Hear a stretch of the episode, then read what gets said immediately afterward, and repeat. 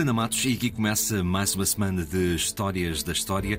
E a pergunta, a propósito do que vamos falar durante esta semana, é esta: qual é a diferença entre ser Presidente da República e ser Presidente do Conselho? Porque é também, não só, mas também de António Salazar que vamos falar. Sim.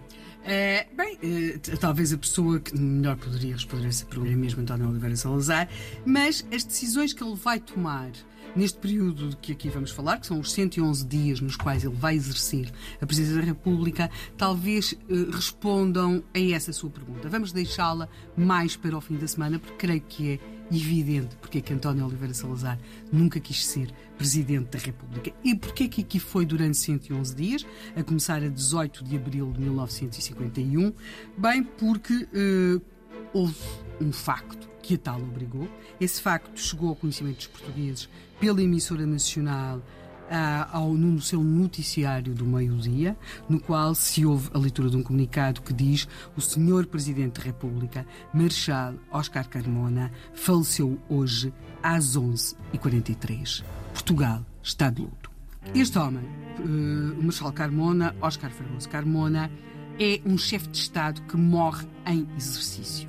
Isso é completamente diferente de morrer um antigo chefe de Estado. Cria-se aqui uma circunstância que é tem de escolher um novo chefe de Estado. E há muito tempo que a saúde de Oscar Carmona era uma saúde débil. Ele não é em vão que se fuma tanto. Eh, ele, aliás, tinha estado muito doente nos anos 30.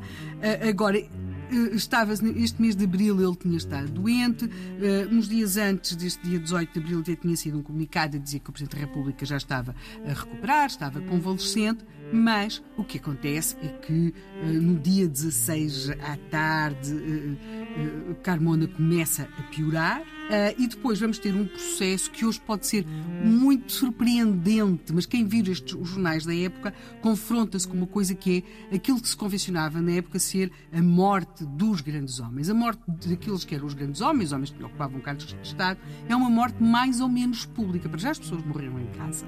E depois os jornais fazem quase que uma cobertura, hora a hora, daquilo que é o desfecho da pessoa até morrer de facto. Nós aqui, por exemplo, sabemos que no dia 18, sabemos que ele levou a noite muito mal, tão mal que às 10 horas da manhã é tomada a decisão de ser administrada a extrema unção. Sabemos que pelas 11h20 os médicos eh, eh, deram ordem para que os familiares eh, de, de Oscar Carmona entrassem para dentro do quarto, os seus, eh, aqueles que trabalhavam mais diretamente com ele, porque tinha começado aquilo que os jornais definem como a agonia. E depois sabemos que uh, a partir das 11h30 uh, começam os sinais de que a morte está iminente. Eles são descritos, não é? o silêncio abate sobre o quarto, dentro daquele quarto, que as pessoas seguem a respiração, não é? E às 11h43, e agora estou a citar, os médicos registavam que o coração pulsara pela última vez. O chefe de Estado acabava de falecer, todos os familiares rodearam a sua dona Maria do Carmo Carmona para tentarem confortá-lo.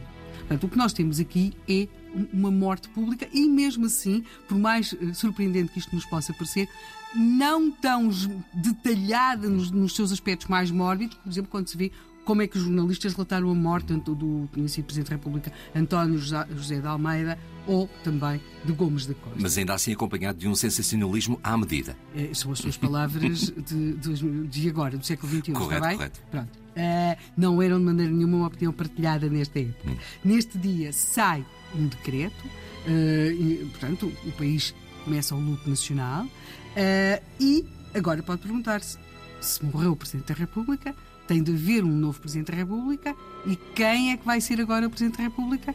Depois vai ser o Presidente do Conselho, António Oliveira Salazar. Foi durante 111 dias e é desses dias que vamos falar aqui esta semana.